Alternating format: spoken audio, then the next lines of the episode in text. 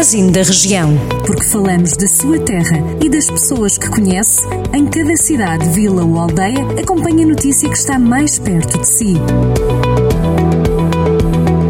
Edição de Ana Fernandes. Está de volta o fim de semana da Lampantana, uma das mais conhecidas especialidades gastronómicas do Conselho de Mortágua.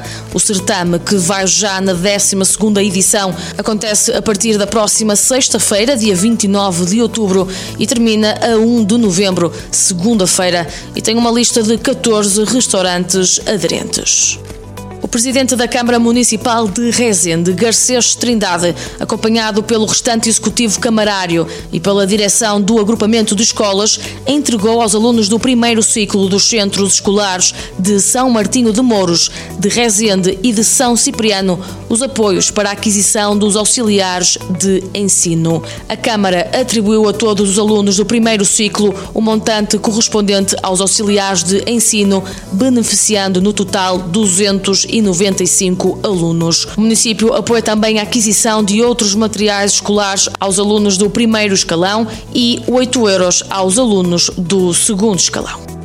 No final do mês, a Feira do Míscaro chega ao Sátão. O evento pretende divulgar o que o Conselho tem de melhor em gastronomia e cultura. Já no passado fim de semana, a Quinta da Taboadela, em Sátão, acolheu o tradicional evento Sabores da Terra Míscaros e Dão, numa iniciativa acompanhada pelo Jornal do Centro e que pode ver no nosso Facebook e no site jornaldocentro.pt.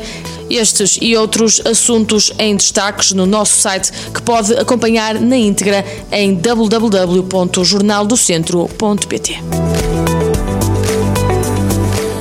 Jornal do Centro, a rádio que liga a região.